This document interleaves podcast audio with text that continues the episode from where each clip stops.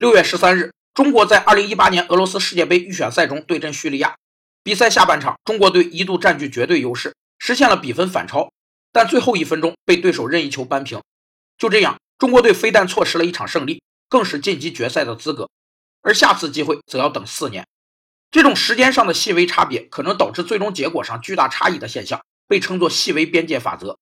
该法则指出，决定一个人能否成功，不在于他是否比别人付出了更多努力。而在于他是否比别人先行一步。细微边界法则在市场竞争中表现得更为突出。企业对市场反应速度上的细微差距，就可能导致利润上的天壤之别。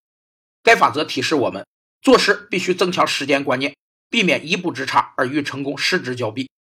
中国队如果早换人，可能会多进一球；如果早聘请里皮，可能实力会更强。赛后，冯潇霆满是无奈和遗憾地落下眼泪。这批近十年里中国最好的球员，可能再也无缘世界杯了。